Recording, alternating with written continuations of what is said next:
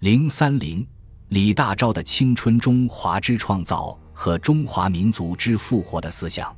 李大钊还进一步从“中华”一词的含义，论证了白首中华与青春中华之间否极泰来的辩证关系，以及青年在青春中华之创造中的责任。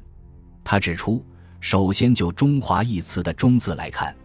中”者，宅中未正之谓也。纵观世界历史，古往今来。变迁合集，我们应该以今岁之青春为其终点，终以前之历史，记录的是人类民族国家之如何发生、如何进化一类的事情；而终以后之历史，则以记录人类民族国家之更生回春为中心之目的。终以前之历史是封闭之历史、焚毁之历史、葬诸坟墓之历史也。而终以后之历史是洁白之历史、新装之历史、乃是炫慧之历史也；终以前之历史是白首之历史、沉死人之历史也；而终以后之历史是青春之历史或青年之历史也。作为处于终点的青年，应以中立不已之精神，坚资砥柱中流之责任，即由今年今春之今日今刹那为时钟之起点。取世界一切白首之历史，一火而摧焚之，而专以发挥青春中华之中，缀其一生之美于中以后历史之首页，为其直至，而勿逡巡不前。其次来看“中华”一词的“华”字，“华”者，文明开夫之谓也。华与实相为轮回，即开夫与废落相为善待。就此而言，白首中华者，青春中华本以胚孕之时也。零三零，李大钊的青春中华之创造和中华民族之复活的思想。李大钊还进一步从“中华”一词的含义，论证了白首中华与青春中华之间否极泰来的辩证关系，以及青年在青春中华之创造中的责任。他指出，首先就“中华”一词的“中”字来看，“中”者，宅中未正之谓也。纵观世界历史，古往今来。变迁合集，我们应该以今岁之青春为其终点，终以前之历史，记录的是人类民族国家之如何发生、如何进化一类的事情；而终以后之历史，则以记录人类民族国家之更生回春为中心之目的。终以前之历史是封闭之历史、焚毁之历史、葬诸坟墓之历史也。而终以后之历史是洁白之历史、新装之历史、乃是炫慧之历史也；终以前之历史是白首之历史、臣死人之历史也；而终以后之历史是青春之历史或青年之历史也。作为处于终点的青年，应以中立不已之精神，坚资抵住中流之责任，即由今年今春之今日今刹那为时钟之起点。取世界一切白首之历史，一火而摧焚之，而专以发挥青春中华之中，缀其一生之美于中以后历史之首页，为其直至，而勿逡巡不前。其次来看“中华”一词的“华”字，“华”者，文明开夫之谓也。华与实相为轮回，即开夫与废落相为善待。就此而言，白首中华者，青春中华本以胚孕之时也。零三零，李大钊的青春中华之创造和中华民族之复活的思想。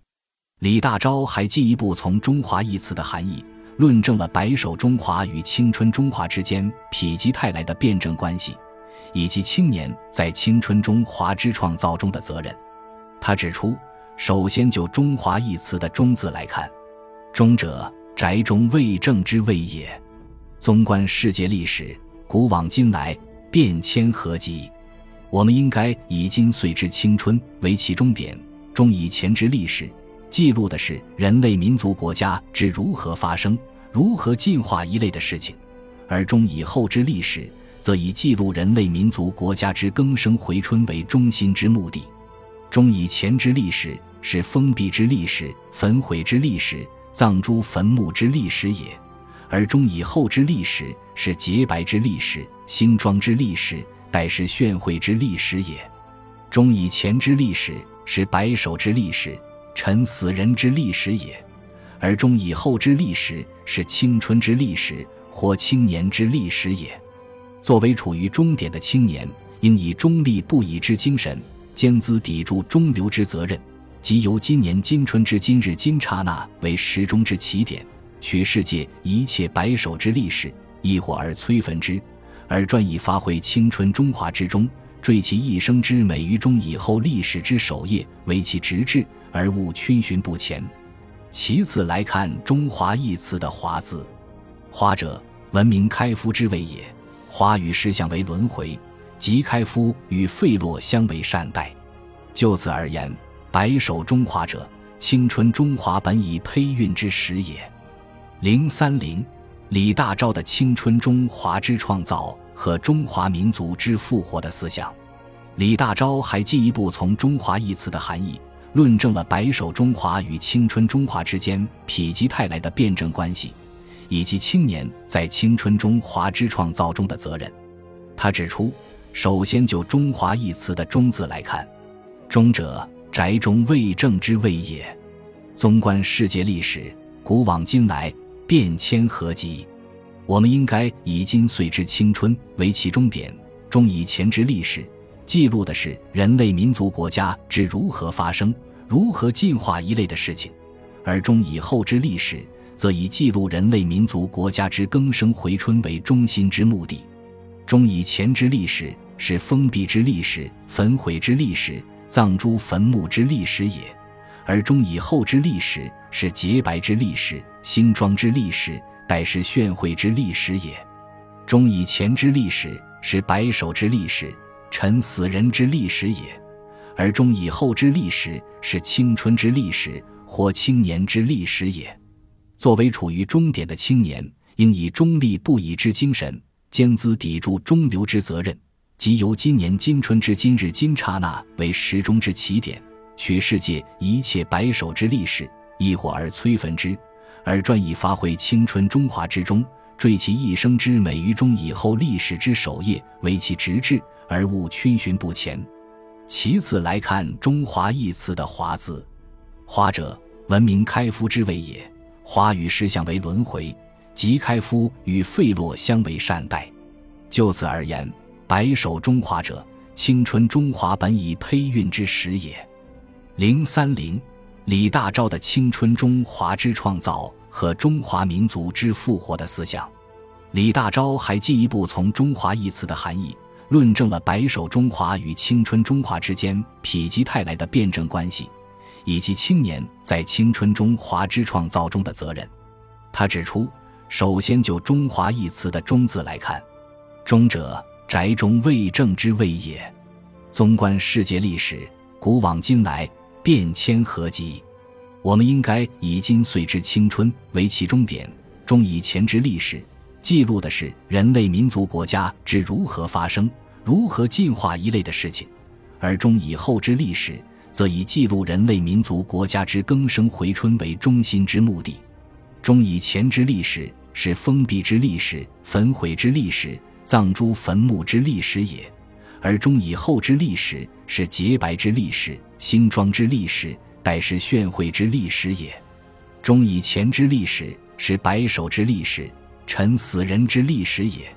而中以后之历史是青春之历史或青年之历史也。作为处于终点的青年，应以中立不已之精神，坚资砥柱中流之责任，即由今年今春之今日今刹那为时钟之起点，取世界一切白首之历史，一火而摧焚之，而专以发挥青春中华之中，缀其一生之美于中以后历史之首页，为其直至，而勿逡巡不前。其次来看“中华”一词的“华”字，“